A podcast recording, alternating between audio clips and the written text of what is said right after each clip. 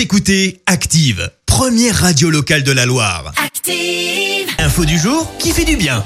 Ce matin, pour l'info du jour qui fait du bien, on parle de la belle initiative d'une entreprise aux Philippines. qui a senti le bon filon avec la crise sanitaire autour du coronavirus et s'est lancé dans la production de masques. Jusqu'ici, tu vas me dire, rien de bien particulier. Eh Bien si, parce que l'entreprise a en fait décidé non pas de faire des masques chirurgicaux ni des masques en tissu, mais plutôt en fibre de feuilles d'abaca. Et oui, la société a en fait choisi de prendre le contre-pied et opter pour des matières respectueuses de l'environnement. euh, Parce que nous, les premiers, on en parle sur Active. Les masques se retrouvent souvent par terre, sauf qu'ils ne sont euh, pas biodégradables et finissent donc dans l'océan. Avec les fibres de feuilles d'abaca, c'est simple, tu n'as plus le problème puisqu'ils sont bien biodégradables. Alors l'abaca, c'est quoi? C'est en fait un arbre, un type de bananier euh, dont les feuilles sont réputées pour leur résistance notamment à l'eau, mais aussi en raison de la longueur de la fibre. Euh, Pour te donner une idée, c'est aussi résistant que du polyester.